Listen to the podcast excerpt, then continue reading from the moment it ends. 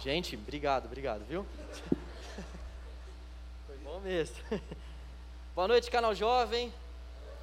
Boa noite, galera. Hoje é um dia de celebração para todos nós. Todos os dias são dias de celebração para quem entendeu de fato o que aconteceu na cruz do Calvário.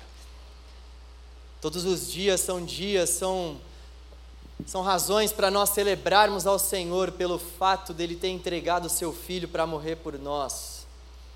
Deus resolveu moer o seu filho por amor a nós e nós estamos celebrando aqui a morte, mas não somente a morte, mas a ressurreição do nosso Senhor Jesus. Nós estamos numa série, a série se chama Advento. O Advento é um momento preparatório para o Natal. É um momento de reflexão, onde a gente olha para os acontecimentos do Natal, onde a gente olha para aquilo que Jesus fez, onde a gente reflete, onde a gente examina a nossa própria vida, onde a gente revê o real significado, o real sentido do Natal, para que de fato a gente saiba o que nós iremos comemorar no dia 25, que é uma data simbólica. Então, nós estamos nessa série falando sobre os acontecimentos acerca do Natal. Semana passada nós falamos sobre o nascimento e a real mensagem do Natal. A real mensagem do Natal é que nós, nós nos rebelamos contra o Senhor e nós estamos em trevas por conta disso. A palavra de Deus vai dizer que nós estamos em trevas e essas trevas dizem para nós a respeito da cegueira espiritual, moral, psíquica, segredo, ou melhor, a respeito da cegueira que toma conta de toda a raça humana e faz com que a raça humana vire as costas para Deus. Nós estamos em trevas, vivendo debaixo dessa rebelião, vivendo debaixo realmente desse afastamento de Deus. E então Deus resolve mandar Jesus, a luz que dissipa essas trevas. Esse é o real significado do Natal, Jesus nascendo para realmente fazer com que nós tenhamos de fato, tenhamos de novo uma reaproximação com o Senhor. Esse é o real sentido do Natal e foi isso que nós vimos na semana passada. E Jesus ele faz isso, ele estabelece essa luz por meio do seu governo. Nós vemos que o Natal então é marcado por trevas, por luz e pelo governo de Jesus, que governa os céus e a terra, e a minha e a sua vida também. E hoje nós vamos ver que na verdade o nascimento de Jesus é só um começo para o real significado do Natal, porque Jesus viveu. Jesus não somente nasceu, ele viveu, ele morreu. E hoje nós vamos dar continuidade à nossa série, então, falando sobre a vida. Se na semana passada nós falamos sobre o nascimento, hoje então nós vamos falar sobre a vida, como foi a vida de Jesus e quais são os desdobramentos dessa vida para nós. Nós vamos falar sobre a encarnação do Filho de Deus. Deus sempre existiu, Deus é eterno. Se alguém perguntar para você, Deus existe, você pode falar, não, Deus é, Deus não existe. Quem existe tem um princípio, Deus não tem princípio, Deus é, Ele é eterno. Deus sempre existiu na linha do tempo, foi Ele que criou a linha do tempo. Em dado momento da história, Deus encarna na pessoa de Jesus. Deus encarna na pessoa de Jesus Cristo, se torna humano sem deixar de ser Deus, Ele é totalmente humano, totalmente divino, e então Deus vive entre nós. Deus vive entre nós. E é sobre isso que nós vamos falar hoje, sobre essa vida de Deus no nosso meio, e é muito importante nós entendermos a real importância da encarnação, porque quando nós entendemos a encarnação, uma série de coisas não são destapadas dos nossos olhos. Tem um teólogo chamado Packer, ele diz que é da crença equivocada, ou pelo menos inadequada, acerca da encarnação que as dificuldades com os outros pontos da narrativa do Evangelho costumam brotar. Ou seja, quando nós temos dificuldade com a encarnação, nós também encontramos dificuldades com outras narrativas do Evangelho. Então Packer continua: Mas, a partir do momento que a encarnação é compreendida como uma realidade, essas outras dificuldades se dissolvem. Tim Keller também diz acerca da encarnação: se existe um Deus e ele se tornou humano, por que você consideraria incrível que ele operasse milagres, pagasse o preço pelos pecados do mundo ou ressuscitasse dos mortos? Quando nós aceitamos a ideia da encarnação, fica muito mais fácil aceitarmos também os ensinamentos do Novo Testamento. Quando a gente aceita a ideia da encarnação, a ideia de Deus, vivendo no meio da humanidade, fica muito mais fácil para nós também aceitarmos, entendermos os milagres, a ressurreição, a vida, os ensinamentos. É importante nós entendermos não só a encarnação, mas por que Jesus viveu entre nós. Por que Jesus viveu entre nós? Porque Deus fez questão de viver entre os homens, porque Deus assumiu essa figura humana em Jesus e decidiu andar no meio da humanidade, porque ele fez isso. Isso está totalmente alinhado com o real significado do Natal entendermos porque Deus viveu entre nós é totalmente é totalmente faz com que a gente venha entender de fato o real sentido do Natal, não vê a palavra. faz com que a gente venha entender o real sentido do Natal. Então eu gostaria de pensar com vocês nessa noite o porquê Deus viveu entre nós. Porque Jesus viveu entre nós.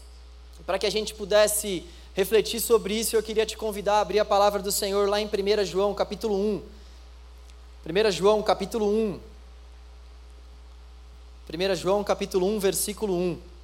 Porque Jesus viveu entre nós? Grava essa pergunta, porque vai ser diante dessa pergunta que nós vamos refletir e buscar entender algumas coisas.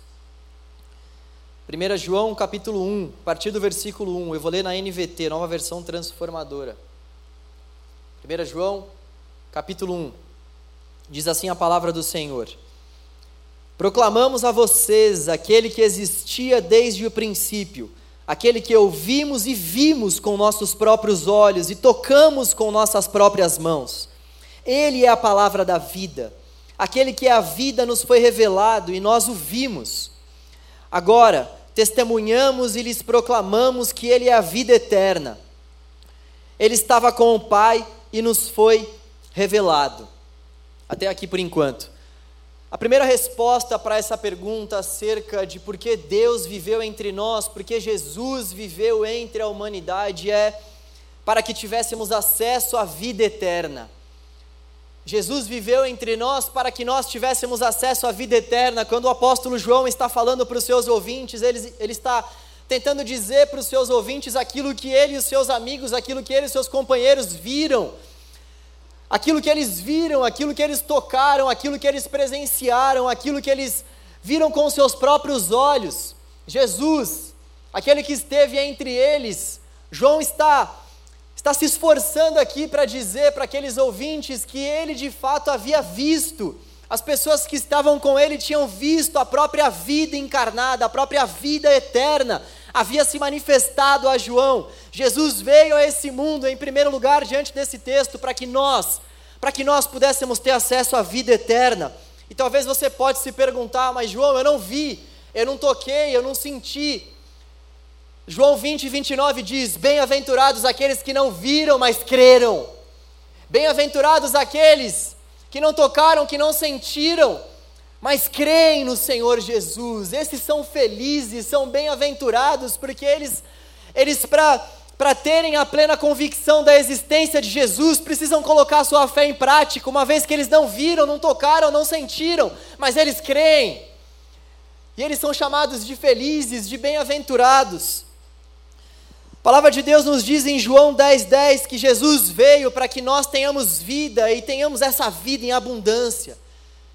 Jesus disse: Eu vim para que vocês tenham vida e vida de forma plena, vida de forma completa, vida na sua totalidade. E essa, essa certeza da vida eterna, ela deve trazer uma paz para o nosso coração, pessoal.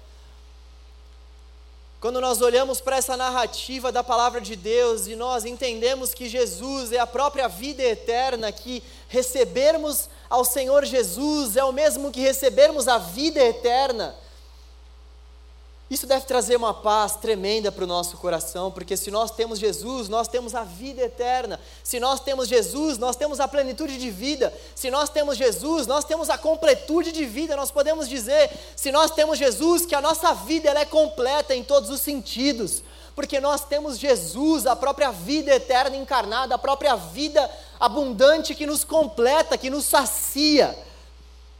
Jesus é essa vida encarnada, essa vida eterna de Deus encarnada. E Deus tinha que vir Ele mesmo para fazer o que não podíamos fazer, para nos dar o que jamais conseguiríamos alcançar. Jesus veio para nos dar essa vida eterna, porque com as nossas próprias forças nós jamais poderíamos ter acesso a essa vida eterna. Nós jamais poderíamos traçar um caminho para que nós pudéssemos andar, um caminho de vida, um caminho que nos levasse a essa vida eterna. Então Deus envia Jesus para que Ele seja esse próprio caminho de vida para nós. E sabe, algo bem interessante que eu vivi nesses dias, algo que para mim e para você é uma ilustração muito clara quando a vida eterna de fato ela é vivida, quando a vida eterna de fato ela é ela é encarnada, quando a gente de fato toma posse dessa verdade da vida eterna, é quando nós estamos diante de um enterro, de um sepultamento, de um velório. Eu estive diante de um, de um enterro no mês passado e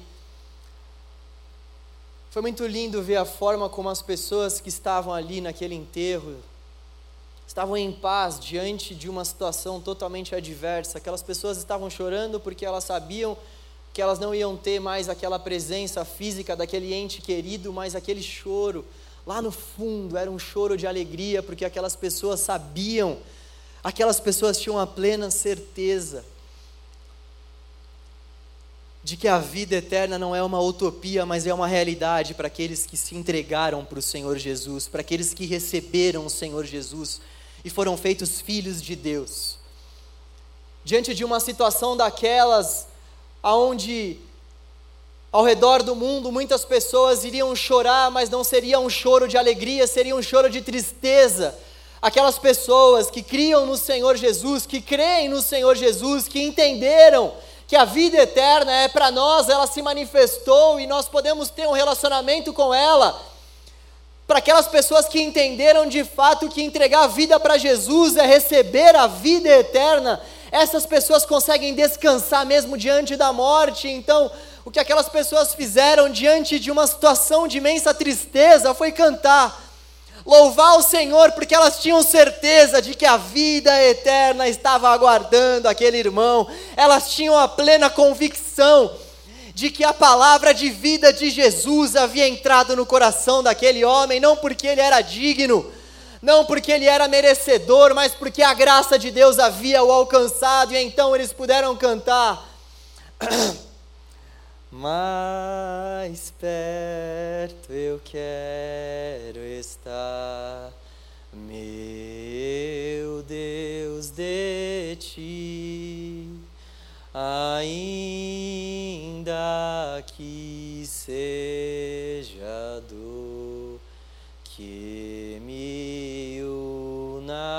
ti. Eles puderam cantar. Gente, eu não mereço aplauso, não, gente. Eles conseguiram cantar, eles tiveram essa inclinação nos seus corações para cantar aqui mais perto, não somente aquela pessoa que havia morrido, mas eles também estariam do Senhor naquele grande dia a vida eterna de fato era uma verdade para aquelas pessoas.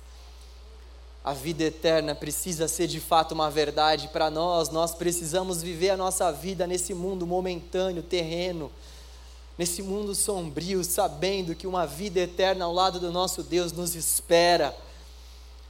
Nós precisamos viver a nossa vida sabendo que haverá um momento onde nós passaremos a eternidade ao lado, ao lado do nosso Deus, e como nós jovens temos dificuldade de pensarmos nessas coisas, a gente acaba ocupando a nossa mente com a nossa faculdade, com os nossos afazeres, com os nossos sonhos, com as nossas realizações, com os diplomas que a gente quer alcançar, e a gente muitas vezes Deixa de lado essa maravilhosa afirmação, essa maravilhosa verdade, que na verdade deveria ser aquilo que deveria reger a nossa vida por completo.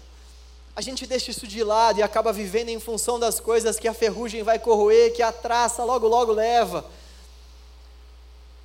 E nos esquecemos de viver em função do tesouro mais valioso de toda essa terra, saber a vida eterna que o nosso Senhor Jesus nos deu. A nossa vida precisa estar baseada nessa afirmação de que haverá um tempo onde nós passaremos a eternidade ao lado do nosso Deus. E galera, se nós formos parar para pensar o que é a eternidade perto dessa nossa vida, quanto tempo eu e você teremos? 100 anos? 110? Estou sendo otimista aqui, hein? 110? Será que eu vou viver 110 anos? Esse ano eu fui mais sedentário de toda a história para mim. Será que eu vivo até os 110? Ainda que eu viva até os 110, o que é uma eternidade perto de 110, 120 anos? A eternidade é uma realidade para nós e nós precisamos viver nos relacionando com o Senhor e com as pessoas debaixo dessa maravilhosa afirmação. Jesus é a vida eterna, ele veio para nos revelar isso. Isso envolve o real significado do Natal. Quando nós comemoramos essa data simbólica, quando nós comemoramos o Natal, nós estamos comemorando a vida eterna que nos foi dada por meio do bebê, por meio da criança, por meio do homem que se tornou Jesus Cristo de Nazaré. Em segundo lugar, Jesus viveu entre nós para testemunharmos, para nós testemunharmos que Ele, Jesus, é essa própria vida. Acompanhe comigo o versículo 2 do capítulo 1, a parte B do versículo. Agora, testemunhamos e lhes proclamamos que Ele é a vida eterna. Agora, testemunhamos e lhes proclamamos que Ele é a vida eterna. Testemunhar é viver anunciando a boa notícia de que Jesus é a salvação da humanidade. Testemunhar é viver cada um dos nossos dias anunciando que Jesus é a salvação da humanidade. E nós não fazemos isso de uma forma forçada, de uma forma invasiva, sabe aqueles crentes chatos? Nós não fazemos isso dessa forma, nós fazemos isso, nós proclamamos, nós testemunhamos de uma forma natural. Porque para quem de fato foi alcançado pela graça de Deus, pelo amor de Deus, para quem de fato discerniu o que aconteceu na cruz do Calvário, anunciar, testemunhar de uma forma natural é a consequência é a consequência mais natural que se espera. Imagina você se eu te disser que Deus encarnou na figura de Jesus, Deus decidiu viver entre nós, e é muito importante nós entendermos que a encarnação é um ato de humilhação para Deus. A encarnação é um ato de humilhação para o Senhor Todo-Poderoso que encarnou para ser servo e dar a vida dele em resgate de muitos.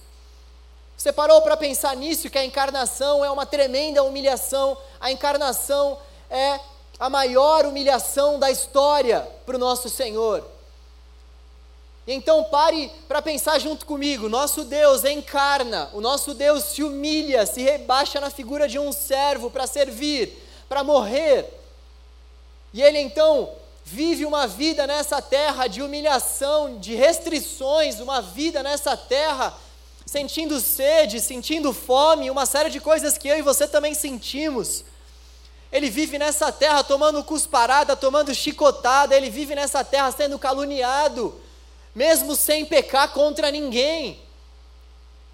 E ele então é moído numa cruz, mas ele ressurge.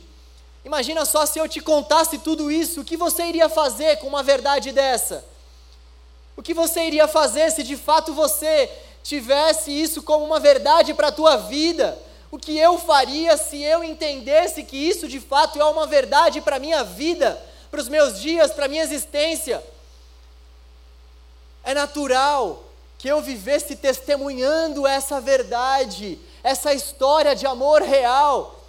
Se isso de fato é real para mim, se uma história de amor dessa é de fato real, é de fato verdade para o meu coração, não tem como eu viver a minha vida sem que de uma forma natural, e não forçada, não invasiva, mas de uma forma natural. O meu estilo de vida anuncie, os meus dias proclamem a minha vida exalte o Senhor da minha criação, o Senhor que se entregou por mim dessa forma, o Senhor que, que encarnou dessa forma para me salvar, é algo natural. Aqueles caras testemunhavam de uma forma extremamente natural. João, todos aqueles discípulos, olha só o que João vai dizer para nós: nós vimos, nós tocamos, nós, nós tivemos acesso nós vimos ele caminhando, e então o que nos resta a fazer não ser testemunharmos e proclamarmos isso que nós vimos. Nós vimos a própria vida, nós vimos esse homem extremamente santo tratando as pessoas, se relacionando com as pessoas, então o que nos resta é a proclamação, é o anúncio, é a vida em função desse Deus. Nós vemos isso também ao longo do livro de Atos. Nós vimos aqui no mês passado como aqueles discípulos viviam em função desse testemunho maravilhoso acerca da pessoa de Jesus.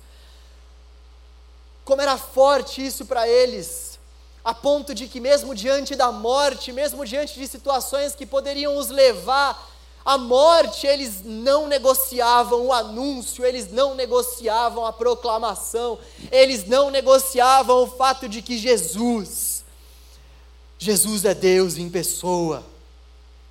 Eles não negociavam o fato de que não há nenhum outro igual ao nome de Jesus, não há nenhum outro Deus, não há nenhum outro nome pelo qual importa que sejamos salvos. Há somente o nome de Jesus nos céus, na terra, nos mares há somente o nome de Jesus.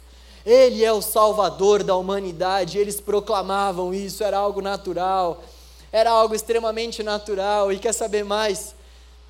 Essa era uma das maiores comprovações de fato da existência de Jesus. Até os dias de hoje, nós temos uma série de comprovações acerca da existência de Jesus comprovações geográficas, arqueológicas, nós temos uma série de manuscritos, como nenhum outro documento antigo tem, pode contemplar. Nós temos muitas evidências, mas uma das evidências mais belas para mim é a evidência daqueles discípulos testemunhando o nome de Jesus, mesmo diante da morte. Aqueles caras não iam testemunhar algo que eles não tivessem visto, aqueles caras não iam dar a própria vida deles por alguém que eles não tivessem conhecido ou caminhado, eles caminharam, eles viram a própria vida, eles tiveram acesso à vida eterna, e eles anunciavam, eles testemunhavam, que nós temos testemunhado, galera, o que nós, como, como povo de Deus, temos de fato testemunhado, o que nós temos anunciado, que você tem anunciado para as pessoas à sua volta, tem sido algo de forma natural, falar sobre Jesus tem sido algo que para você é algo leve, falar sobre alguém que fez tamanhos benefícios para você e para mim. Sabe, o testemunho muitas vezes que tem ficado na nossa boca é um testemunho de, de cansaço, um testemunho de ingratidão. Hoje em dia, quando a gente vai conversar uns com os outros, quando a gente vai conversar com os cristãos, e aí, como é que você está? Pô, cara, estou cansado. Pô, cara, estou exausto. Pô, estou. Tô Tô triste, pô, olha, não consigo ficar alegre, poxa, tô numa tristeza só, tô desmotivado. É óbvio que nós nós podemos sentir todas essas coisas, mas a alegria, o anúncio, o testemunho dessa grandeza de Jesus precisa falar mais alto do que tudo para nós. Que nós temos testemunhado Muitas vezes nós temos mais afastado as pessoas à nossa volta do que aproximado essas pessoas do Senhor. As pessoas vêm até nós e elas elas saem mais cansadas do que elas já estavam. Nosso testemunho é sempre de cansaço, é sempre de fadiga, é sempre de estresse. Nós temos a vida eterna, nós servimos ao Deus Todo-Poderoso, Criador dos céus e da terra, que trata as nações como gotas num balde. Nós servimos a um Deus que dá ordem às estrelas. Nós servimos a um Deus que dá ordem às tempestades.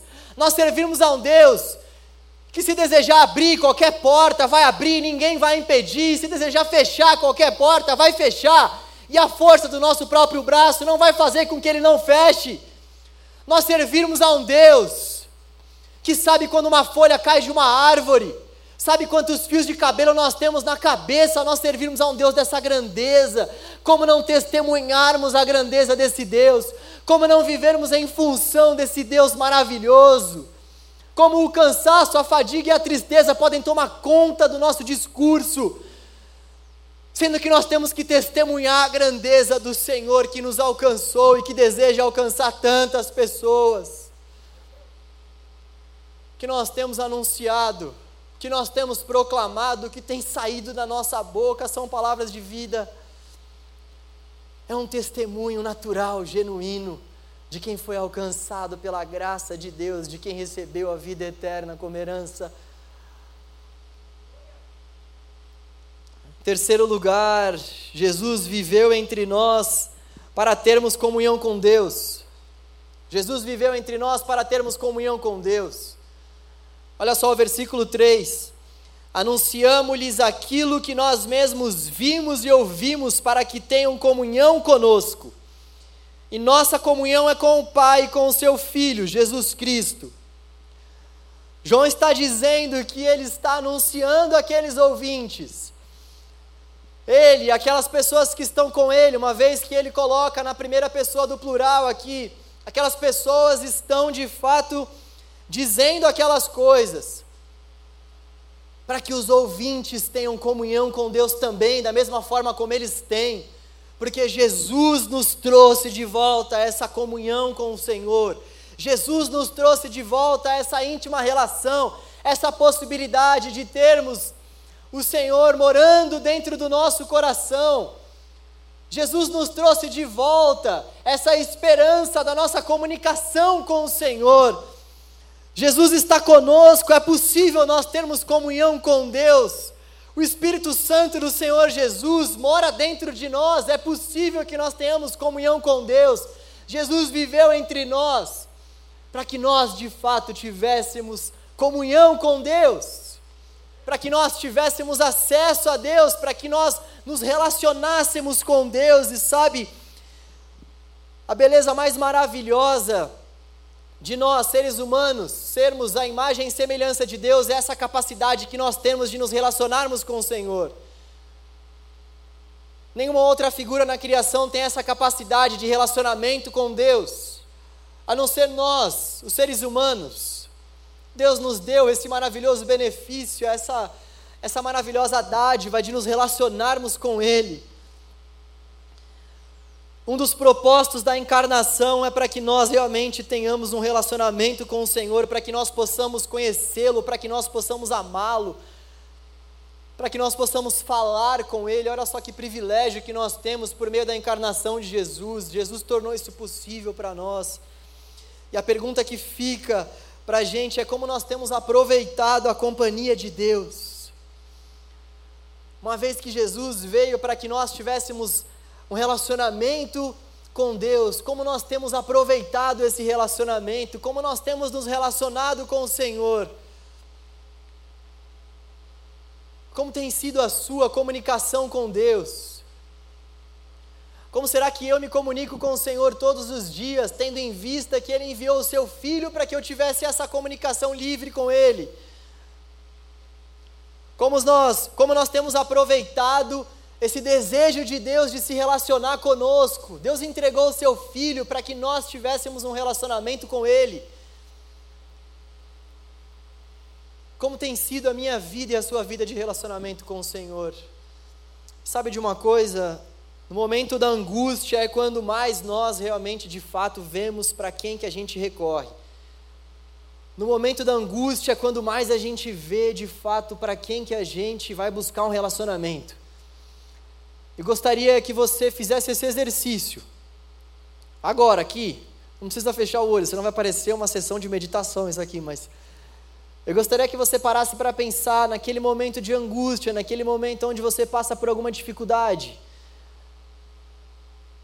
com quem nós buscamos nos relacionar nesses momentos difíceis, nesses momentos angustiantes. São justamente diante desses momentos que a gente vê de fato onde é que está o nosso coração, se num relacionamento com rede social, se num relacionamento com televisão, se num relacionamento com videogame, se num relacionamento com crush, ou se num relacionamento com o Senhor. Quando de fato a angústia bate na tua porta, o que você faz? Quando você está triste, num dia de crise, para quem você corre? Com quem você tem se relacionado naquele dia que você passa por problemas terríveis, por tempestades que parecem que não têm fim? É com o Senhor Jesus. É com Deus que enviou o seu filho para que eu e você tivéssemos um relacionamento com Ele? Essa vai ser a sua lição de casa hoje aqui. Se você não anotou ainda no celular, então anota na sua mente aí. Eu quero saber. Faça esse exercício. Quando vierem as tribulações, quando vierem as angústias, quando vierem as dificuldades, e olha que a palavra de Deus fala para nós que isso tudo vai chegar na nossa porta. Não só na nossa porta, mas vai entrar na nossa casa. Mas o que vai fazer com que as, as nossas casas não sucumbam e não cedam diante dessas tempestades é o nosso relacionamento com o Senhor. É o nosso relacionamento com o Senhor, com a Sua palavra, é o nosso relacionamento diário com o Senhor por meio da oração, é o nosso relacionamento com o Senhor por meio do texto que Ele nos revelou, é o nosso relacionamento com o Senhor que vai fazer com que tenhamos essas raízes e no momento da angústia, nós vamos correr para o nosso Senhor, porque a gente sabe que Ele é o nosso socorro bem presente no momento da angústia. Ele é o nosso socorro bem presente no momento da tribulação. Ele é a nossa rocha, a nossa torre forte, que nos sustenta. Ele é a nossa esperança no dia mal, no dia bom, em qualquer circunstância. Quando a palavra de Deus de fato faz morada no nosso coração, quando a palavra cria raízes no nosso coração, nós buscamos esse relacionamento com o Senhor e não com as coisas criadas. E quando nós, diante das nossas angústias, buscamos esses escapes, nessas coisas terrenas e momentâneas, isso fala muita coisa para a gente. Isso fala que nós precisamos voltar ao nosso coração para um relacionamento íntimo com Deus que enviou o seu filho, desejando ter uma comunhão comigo e com você. Em quarto lugar, Jesus viveu entre nós para que a nossa alegria fosse completa. Para que a nossa alegria fosse completa. Acompanhem comigo o versículo 4. Escrevemos estas coisas para que vocês participem plenamente de nossa alegria. Olha só o que João está dizendo para aqueles ouvintes e para nós também. Nós queremos, na inspiração da Escritura, nós queremos que esse texto é aplicável para nós. Leia comigo como se você fosse um ouvinte, porque é isso que eu e você somos. Versículo 4: Escrevemos estas coisas para que vocês, eu e você, participemos plenamente de nossa alegria. Qual alegria? A alegria da vida eterna que Jesus proporcionou a eles e proporciona àqueles que o seguem, a alegria da salvação, a alegria da presença, da comunhão de Jesus conosco, a alegria desse relacionamento que Jesus Cristo abriu para conosco com Deus. Alegria, alegria para que a nossa alegria seja completa, não tem outra saída, não tem outra forma, é Jesus. É Jesus, Ele é a nossa plena alegria, Ele é aquele que nos dá uma plena alegria. João capítulo 17, versículo 13, você não precisa abrir. Jesus vai dizer o seguinte para os seus discípulos: Agora vou para a tua presença. Ele está orando, ele está orando a Deus, está prestes a ser entregue à morte. Ele ora então diz: Agora vou para a tua presença, enquanto ainda estou no mundo, digo estas coisas para que eles, os meus discípulos, tenham minha plena alegria em si mesmos para que a alegria deles seja completa, é o que uma outra versão vai dizer. Para que a alegria deles seja completa, eu estou dizendo essas coisas. Jesus está falando para os seus discípulos: ei, somente por meio das minhas palavras, somente por meio da minha vida, a alegria de vocês vai ser completa. Por isso que ele encarnou, ele veio a esse mundo para que nós pudéssemos de fato ter acesso à completa alegria que Ele nos oferece quando nós o servimos, o buscamos e entregamos a nossa vida por inteiro a Ele, quando nós confiamos nele. Nós temos a alegria completa, indescritível de viver ao lado do Senhor, ser suprido por Ele em tudo. É uma alegria completa, totalmente satisfatória. Droga nenhum pode trazer essa alegria, relacionamento mundano algum pode nos trazer essa completa alegria, promoção alguma pode nos dar a plenitude da alegria de estar com Jesus Cristo todos os dias. Jesus está prestes a morrer e queria que seus discípulos encontrassem plena alegria nele, em Sua presença, em Suas palavras. E a palavra de Deus vai trabalhar o conceito de alegria como conceito de felicidade, o conceito de plenitude, de contentamento.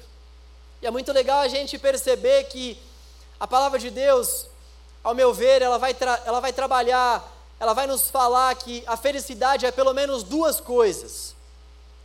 A felicidade é, em primeiro lugar, um modo de vivermos a nossa vida, um modo de viver a vida, uma vez que a gente vê lá em Mateus 5 que os felizes, os bem-aventurados do Sermão do Monte são aqueles que vivem a sua vida de uma determinada forma.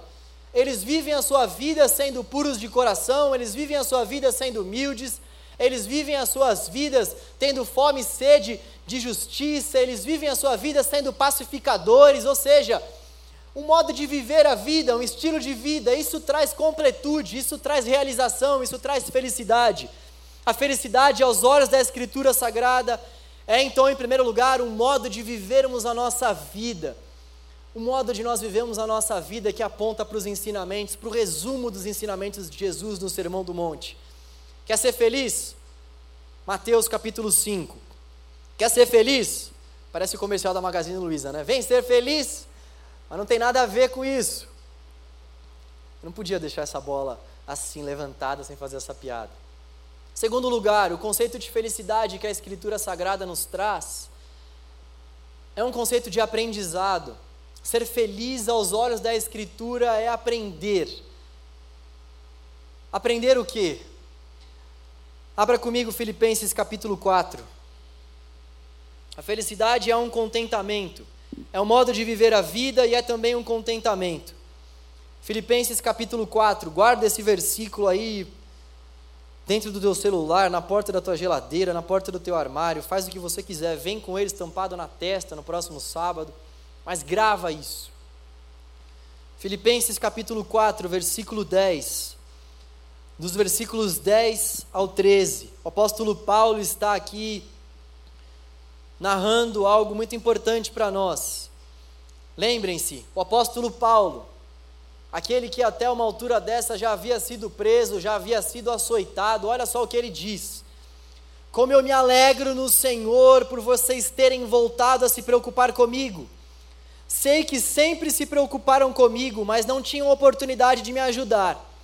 Não digo isso por estar necessitado, pois aprendi a viver satisfeito com o que tenho. Outras versões vão trazer aqui: aprendi a viver feliz o conceito de felicidade está totalmente alinhado com o conceito de satisfação. Aprendi a viver feliz, satisfeito com o que tenho. Sei viver na necessidade e também na fartura.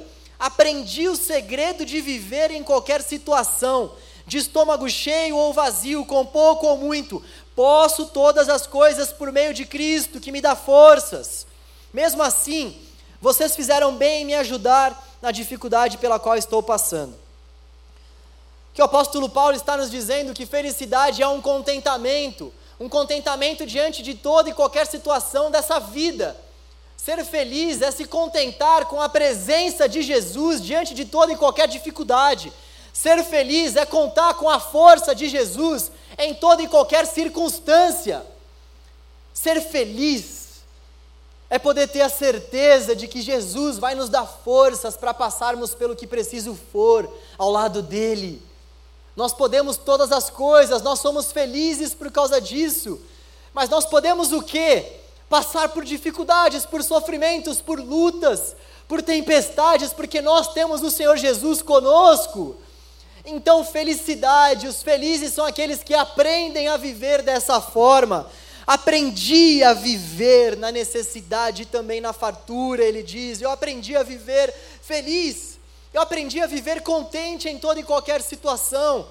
Felicidade é um modo de viver a vida e felicidade é um aprendizado. Um aprendizado ao contentamento da vida diante de toda e qualquer circunstância ao lado de Jesus. Em penúltimo lugar, Jesus viveu entre nós para nós andarmos como ele andou. Jesus viveu entre nós para que nós pudéssemos andar como ele andou. Olha só o que diz o versículo, ou melhor, o capítulo 2 de 1 João, versículo 6. Nós vamos dar um pulinho lá para o capítulo 2, versículo 6. 1 João 2, 6. Quem afirma que permanece nele deve viver como ele viveu, ou deve andar como ele andou.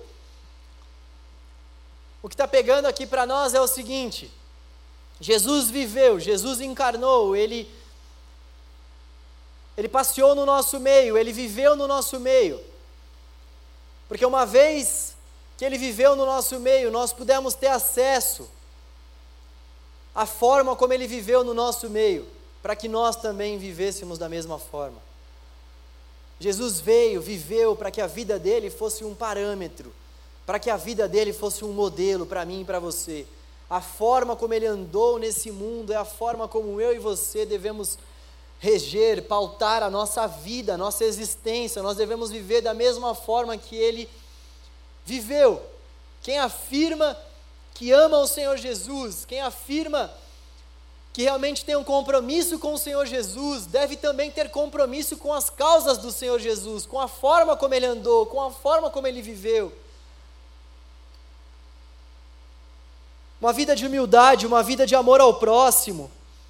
E sabe, é muito interessante a gente falar sobre humildade nos nossos dias.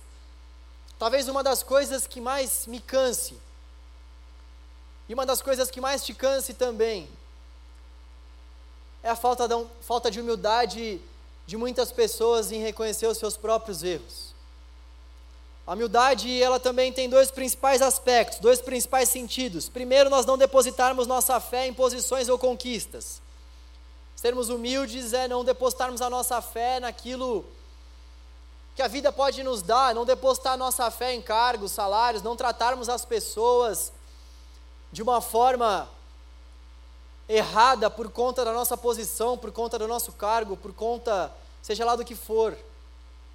E ser humilde também é aceitar a correção de Deus no nosso coração. Aceitar a correção de Deus no nosso coração. Ter um coração humilde é ter um coração ensinável, é ter um coração maleável para o agir de Deus, é ter um coração flexível para o trabalhar do Senhor na minha e na tua vida. E como isso tem sido difícil nos nossos dias, a gente vai conversar com as pessoas, a gente vai falar sobre alguns pontos em amor, é claro, que precisam ser mudados e as pessoas fecham seus corações e elas não têm de fato um coração ensinável.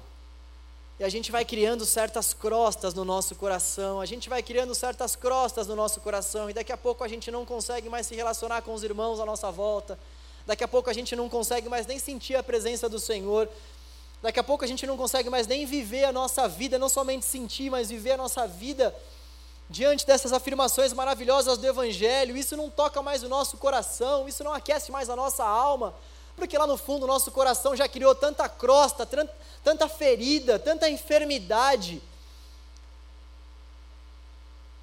que nem mesmo a boa notícia de que Jesus é a nossa vida eterna, que Ele veio para nos salvar, de que Ele é a encarnação de Deus para a humanidade nem mesmo essa notícia tão maravilhosa faz sentido para o nosso coração, porque a gente não tem um coração ensinável. Sabe, se eu e você estamos discernindo que pessoas estão em amor, de acordo com a palavra de Deus, nos exortando, vamos aceitar essa exortação com alegria. Talvez num primeiro momento a gente até fique meio assim, porque também a gente é humano, mas num segundo momento, um segundo momento breve, um segundo momento de poucos minutos depois da conversa, com que a gente venha aceitar essa exortação, porque Deus usa as pessoas para nos exortar, Deus usa as pessoas para que realmente nós possamos de fato desenvolver um coração humilde, Ele usa as pessoas por meio do seu espírito. Nós falamos tanto isso aqui ao longo da leitura do livro de Atos, a comunidade de Jesus ela é terapêutica. A comunidade de Jesus ela ela tem esse poder de transformar, de curar. Não porque ela tem poder em si, mas porque o Espírito Santo de Deus está sobre ela, capacitando os seus membros, capacitando os crentes. O Espírito Santo de Deus é quem faz a intermediação das nossas relações, e é por isso que a comunidade de Jesus é a única comunidade na face dessa terra que é terapêutica, que transforma vidas, que tem esse poder, não somente para transformar o exterior, mas para transformar o coração do homem, porque só quem transforma o coração do homem é o Espírito Santo de Deus. O Espírito Santo de Deus atua na igreja de Deus. Então nós devemos aceitar as exortações uns dos outros, como a exortação, o consolo, o refrigério, o conserto do próprio Deus em nós. Como é difícil para a gente aceitar que um irmão nosso, que uma irmã nossa chegue e aponte alguma coisa para nós. Vamos aceitar isso com alegria. Vamos aceitar isso e vamos colocar isso diante de Deus. Vamos buscar mudar realmente, porque nós não estamos aqui para simplesmente cumprirmos uma agenda. Nós estamos aqui para o Espírito Santo de Deus transformar o nosso coração e Ele usa as pessoas para isso. Nós estamos aqui porque nós queremos que o Espírito Santo de Deus trabalhe no nosso interior. Eu e você estamos aqui para isso. Você tem livre acesso para falar qualquer coisa para mim. E assim deve ser aqui dentro dessa comunidade, nós tenhamos que nós tenhamos livre acesso uns com os outros, para nos exortarmos em amor, para nos consolarmos em amor para nos corrigirmos em amor. Essa é uma das marcas vivas da igreja de Jesus, uma igreja que não conversa, uma igreja que realmente não não fala, não trata os pecados uns dos outros, não trata essas mazelas dos corações uns dos outros, não é a igreja de Jesus. Pode ser o sem Xenoê aqui do lado, mas a igreja de Jesus não é. A igreja de Jesus é adepta ao conserto, à mudança de vida, porque a igreja de Jesus é formada por pecadores. É formada por pecadores. Pecadores redimidos e transformados pelo Espírito Santo de Deus. Em último lugar, Jesus viveu entre nós para nos mostrar que Ele é capaz de nos ajudar, Ele é capaz de nos consolar e de nos confortar.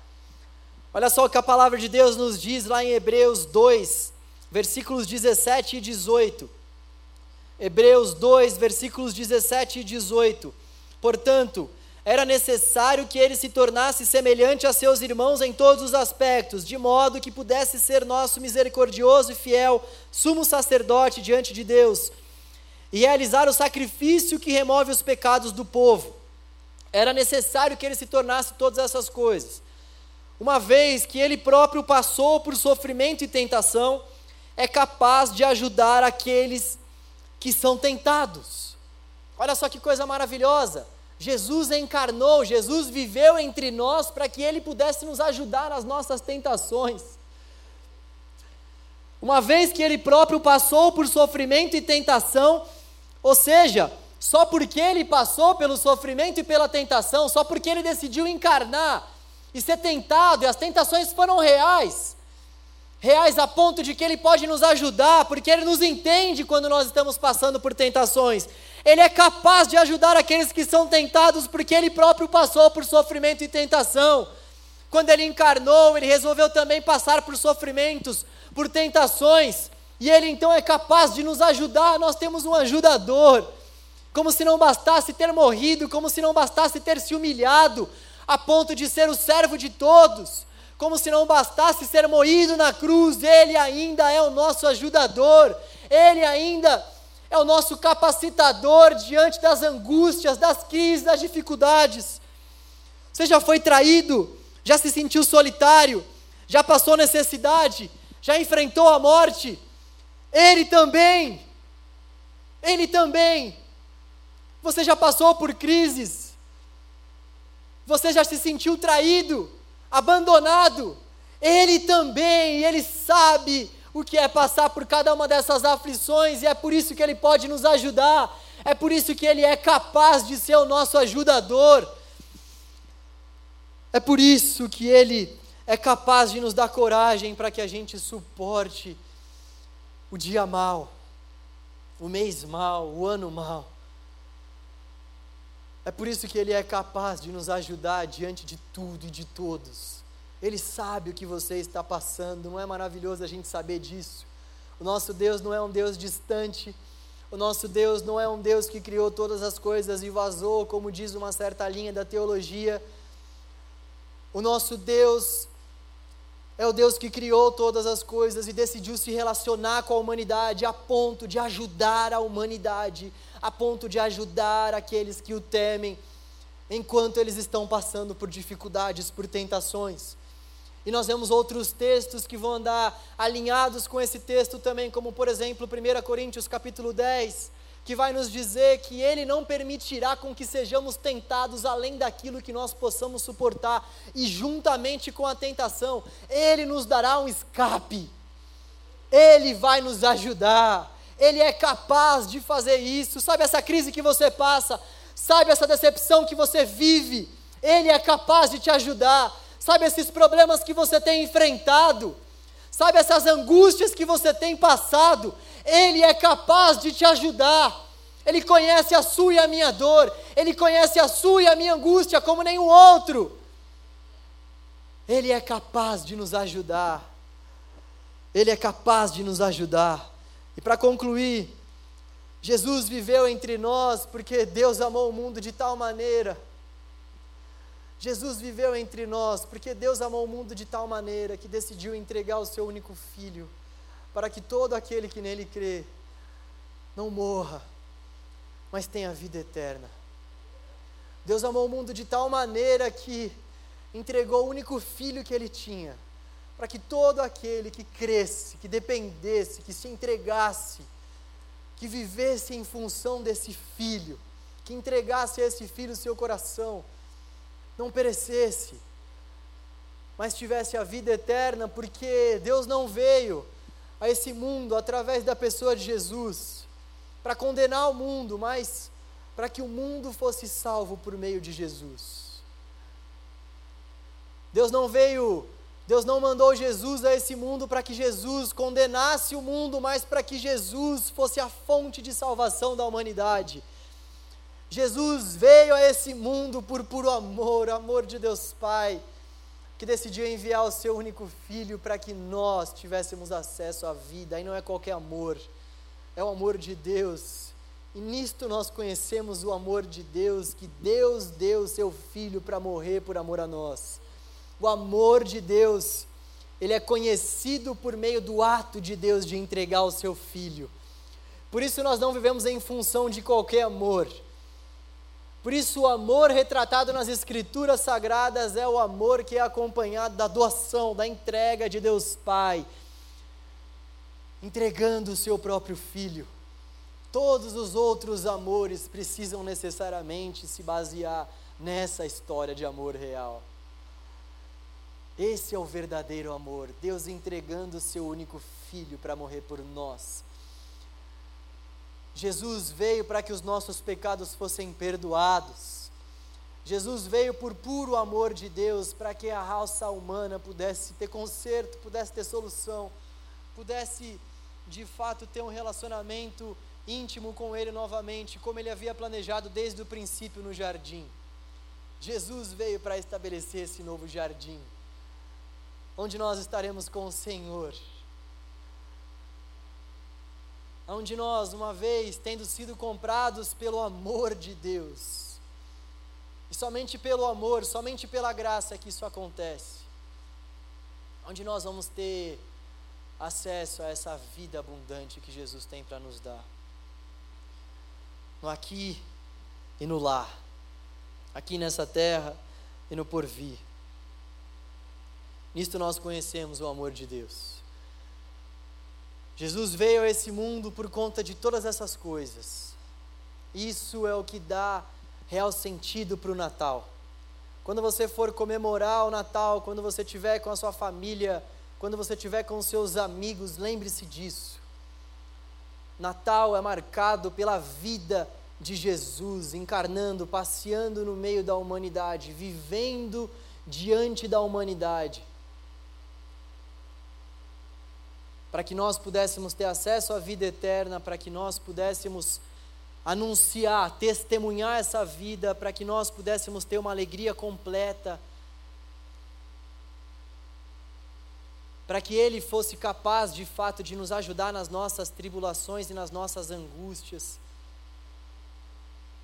para que nós pudéssemos ter acesso ao verdadeiro sentido da felicidade, para que a gente pudesse ter acesso a como Ele andou, para que a gente viesse andar junto, para que nós tivéssemos comunhão com Deus. Foi para isso que Ele veio, por amor, para morrer, para nos dar tudo isso. Eu gostaria que nós orássemos nesse momento. Eu gostaria que essa não fosse uma simples oração, sabe? Quando a gente se reúne aqui para orar, para cantar. Gente, isso não pode ser uma rotina, isso não pode entrar no modo automático para nós. Sabe, ah, eu vou lá, já conheço essa canção, eu vou lá, já sei que o pastor pede para orar sempre no final. Eu vou orar, eu sei que ele sempre fecha a Bíblia nesse momento. Desliga o tablet e ora. Não. Esse é o momento onde mais uma vez nós temos a oportunidade, o privilégio de nos colocarmos diante do Senhor, colocarmos diante dele nosso coração. Quando a gente vem aqui, a gente vem para oferecer coisas ao Senhor, esse é o princípio do culto e aquilo que de maior, de mais nobre nós temos para oferecer a Deus é a oferta do nosso coração. Todas as outras ofertas, elas não têm poder para saciar, não têm poder para para alcançar nada diante de Deus. A única oferta que poderia ter alcançado algum favor para nós diante de Deus é a oferta de Jesus na cruz. E essa oferta ele já ofertou, ele já entregou. O que nós temos para entregar ao Senhor é o nosso coração. O que nós temos para entregar ao Senhor é o grito do nosso coração, o grito de socorro, o grito de ajuda, o grito de Deus, eu quero eu quero ter mais comunhão com o Senhor. Deus, eu quero que o Senhor preencha o meu coração a ponto de tornar a minha alegria uma alegria completa. Deus, eu quero anunciar, Deus. Eu quero testemunhar de uma forma natural as tuas grandezas. Deus, eu quero de fato compreender o real sentido da felicidade. Deus, oh Deus, eu quero entender, Pai, eu quero que entre no meu coração que o Senhor é capaz de me ajudar nesse conflito, nessa angústia porque o Senhor viveu no nosso meio, padeceu, Senhor, justamente para que pudesse nos ajudar nas nossas angústias. Oh Deus, oh Deus, nós precisamos de Ti, Deus. Oh Deus, nosso coração grita, clama, o nosso coração berra, Senhor, clama por ajuda. Nosso coração clama diante de Ti, ó Deus.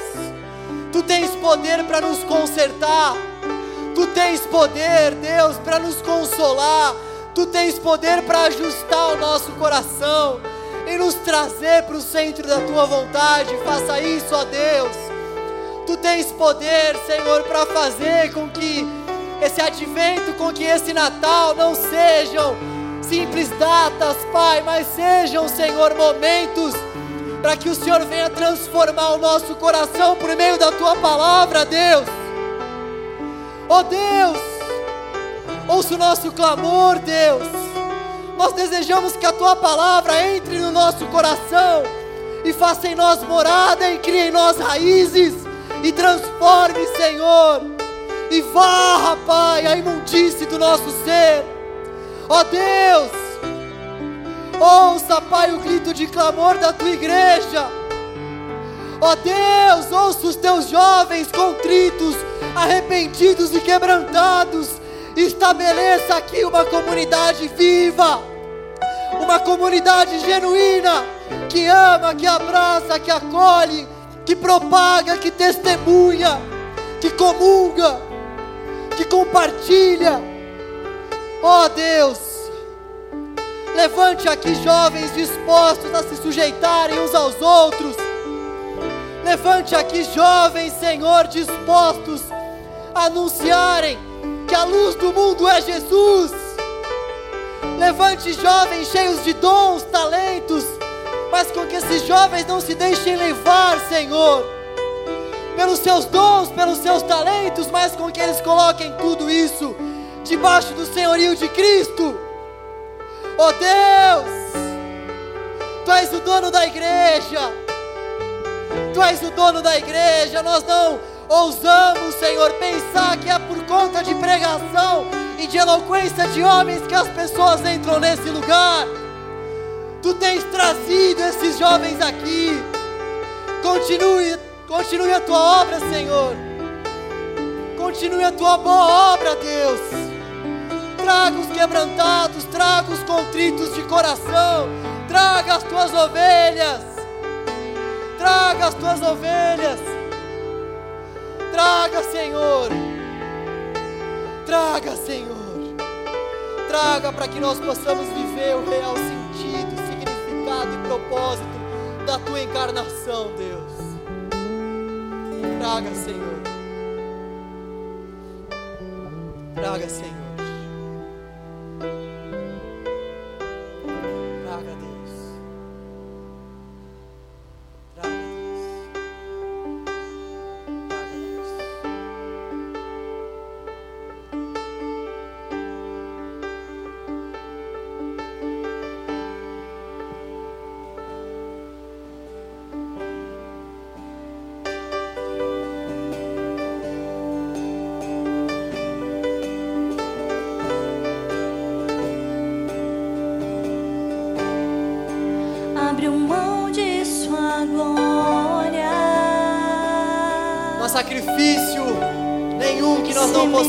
Fazer por um Deus dessa grandeza. Se esvaziou, servo tornou. Não há nada grande o bastante que não possa ser deixado. E a si mesmo se humilhou. Não há mudança nenhuma que não possa ser feita.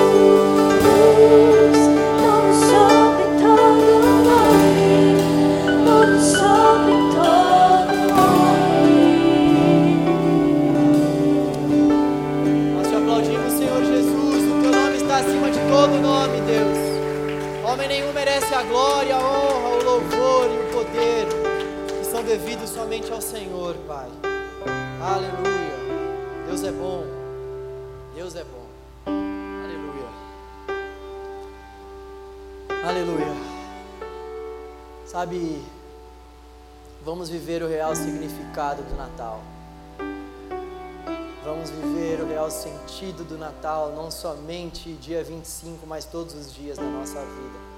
Porque a morte dele, a vida dele, tem desdobramentos para cada um dos dias da nossa vida. No sábado que vem a gente vai ter um musical. O pessoal da igreja tem preparado com tanto carinho aí um musical de Natal. Você vai ser com certeza bastante abençoado se você vier. Nós cremos que o Espírito Santo de Deus vai falar fortemente aos nossos corações por meio dessa peça essa linda história de amor real, essa celebração que nós vamos fazer aqui para o Senhor. Por isso, venha, faça a sua inscrição, vai ser da mesma forma, por meio de inscrições e tal.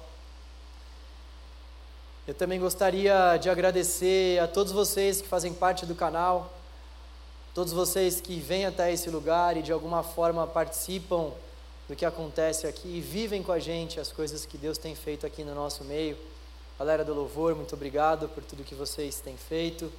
Galera do teatro, obrigado. A gente está aqui realmente fazendo uma celebração de gratidão ao Senhor. Uma celebração de gratidão ao Senhor. Mais um ano nós estamos aqui e o Senhor por mais uma vez nos sustentou. Até aqui o Senhor tem nos ajudado. E não é qualquer ajuda, não. É a ajuda. É o sustento que Ele tem nos dado. É, é o amparo. E é por isso que a gente celebra. E eu também gostaria de passar um vídeo aí para vocês que a Ana preparou, a Ana Charbel, do Ministério de Artes, Dança, Criativo. Essa mulher é um, é um furacão. Ela escreveu um livro e ela vai falar um pouquinho sobre esse livro nesse vídeo. Eu queria que você prestasse atenção, porque ela está vendendo esse livro aí na saída. Então vamos ao vídeo, por favor.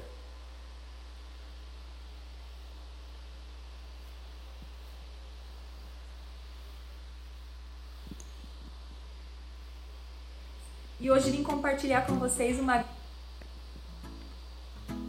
Olá, amada Igreja Batista do Povo. Para quem não me conhece, eu sou Ana Charbel, atuo no Ministério Criativo como coordenadora de artes e hoje vim compartilhar com vocês uma grande alegria e conquista. Durante essa semana, eu estarei em todos os cultos realizando pré-lançamento do meu primeiro livro e é uma honra para mim poder fazê-lo aqui na nossa igreja. É um privilégio poder compartilhar em uma obra os quase 20 anos de ministérios vividos na presença do Senhor. E metade deles foram vividos aqui, na IBP. O título do livro, claro, é Dança da Antiguidade à Igreja Atual, e para mim vai ser um grande prazer poder conversar um pouquinho sobre o livro com você lá fora ao fim dos cultos. Quero agradecer aos nossos pastores por nos abençoarem sempre e a você, amada Igreja Batista do Povo, por sempre semear e também abençoar o nosso ministério. Peço que orem para que esse livro alcance outros ministérios, capacite líderes, incentive artistas a buscarem a sua arte baseada nas escrituras e entenderem o propósito pelo qual fazem essa arte na igreja. A Deus seja a honra, a glória e o louvor por mais essa conquista da IBP e a todos uma boa leitura.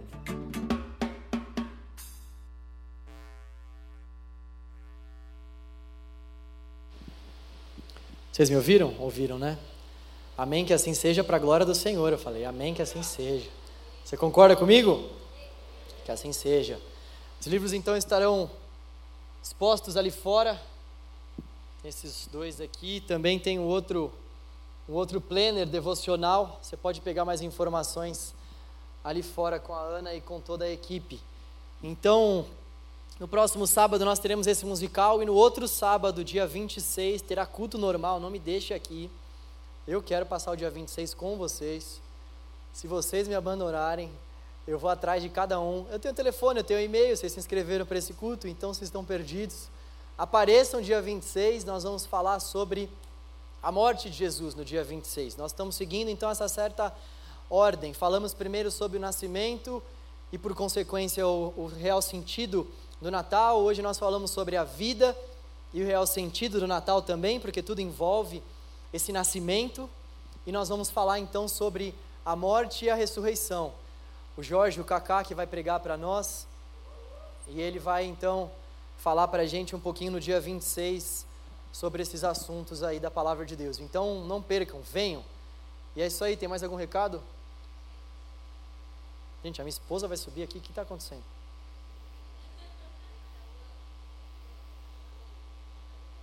Tal, é o primeiro dia que ela sobe, você faz isso com ela, Tal? Oi, gente. Gente, amanhã o nosso pastor vai ser consagrado a pastor. Gente, ele é muito discreto. Ele não esperava que a gente fosse fazer isso. Obrigado. Mas antes eu vou falar umas Adoro. palavras como esposa. E depois eu vou abrir para o Cacá falar palavras como canal jovem representando a todos vocês. O que eu tenho para falar para você é que Deus te chamou desde o ventre da sua mãe. Você é um homem de Deus, um homem que me leva para mais perto de Deus. E eu sei que amanhã é só o seu chamado sendo testificado. Obrigada por tudo que você faz por nós, pela nossa família. Eu te amo muito. Te amo o jeito como você prega aqui em cima. Amo o jeito como você cuida de todos nós e sei que Deus tem muito mais para fazer na sua vida, muito mais para fazer no canal Jovem e muito mais para a gente viver daquilo que Deus tem preparado para nós. Então, obrigada, obrigada, porque você é aquela pessoa que quando eu estou distante você me coloca para perto e você é um homem de Deus. Eu vejo um coração de servo, eu vejo um coração de um homem humilde, um homem que se coloca diante de Deus e fala: Senhor, me esvazia de mim mesmo e faz com que o Senhor e com que a tua glória apareça. Então, obrigada por sempre me ensinar assim. Amém. Eu quero beijar já, tá, gente? Espera aí. gente, ele é um homem de Deus. Ele é um menino que antes sentava ali atrás, que a gente conhecia como feijão, que o pessoal Oi, chamava ele de feijão. Oi, Paula. E ele chegou Sem aqui. Sem necessidade, isso, viu? e ele chegou aqui, gente, ele não queria fazer nada. E Deus, ele sabe quando tem pessoas que foram escolhidas, e o João é um desses. Eu, quando eu decidi casar com ele, é porque eu sabia que ele tinha um homem segundo o coração de Deus. Porque é aquele homem que me aproxima para mais perto de Deus. E eu sei que vocês estão em boas mãos, porque ele é um homem de Deus. E eu queria chamar o Kaká agora, porque ele vai falar palavras aqui também. Peraí, só deixa eu espirrar o álcool aqui. Tá ligado, mas já, já peguei já.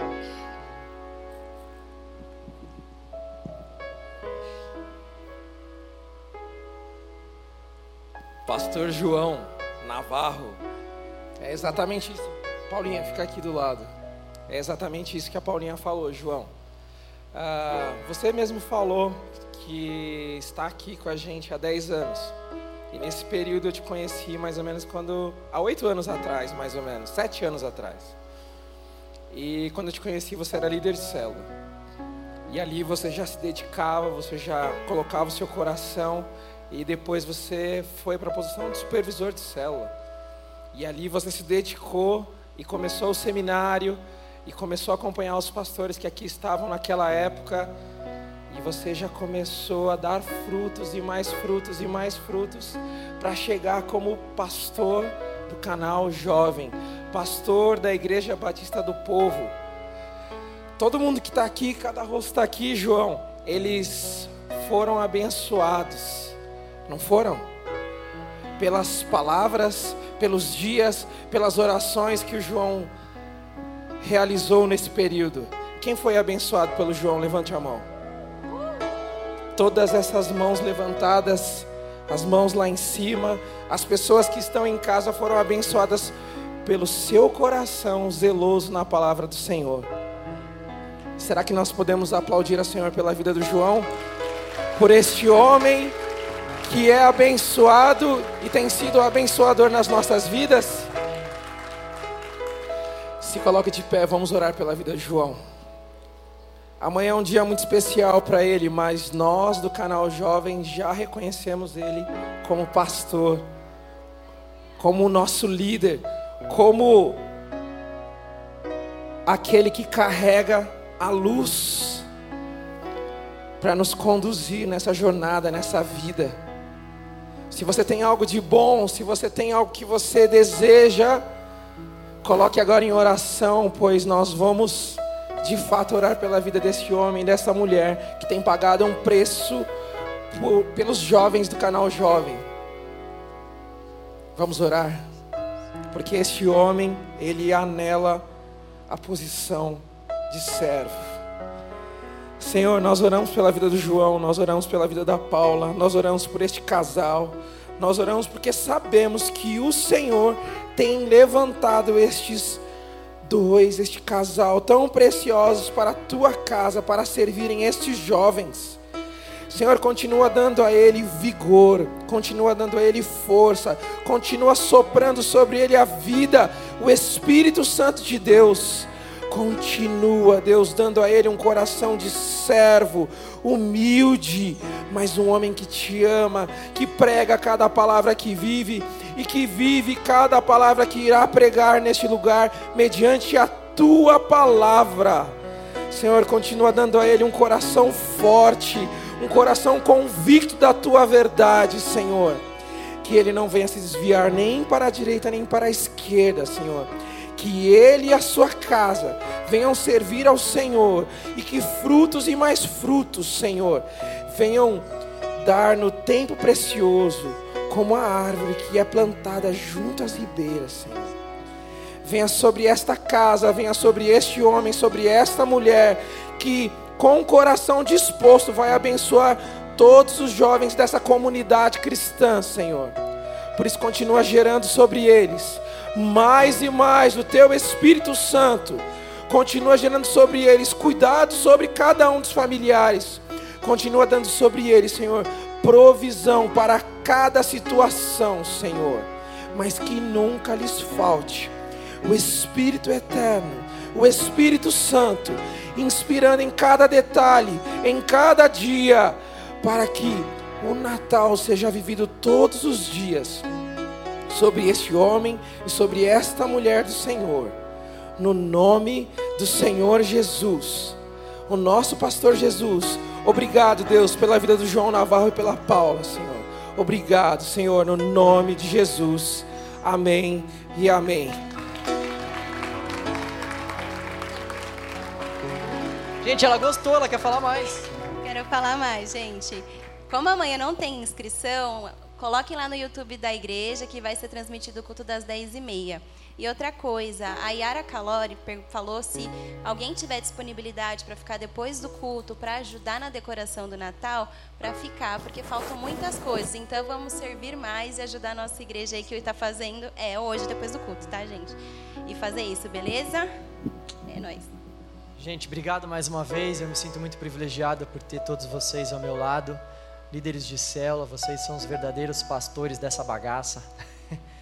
Obrigado por tudo que vocês sempre fizeram, por mim, todos vocês que de fato exercem o pastoreio aqui no canal Jovem. Tem tanta gente que cuida de gente aqui no canal, então eu me sinto muito honrado em ser só esse cara que está aqui. Mas eu tenho a plena convicção de que se não fosse vocês, de fato a gente não viveria nada aqui dentro desse lugar, porque o Senhor realmente preparou uma comunidade. O Novo Testamento é marcado por uma nova comunidade.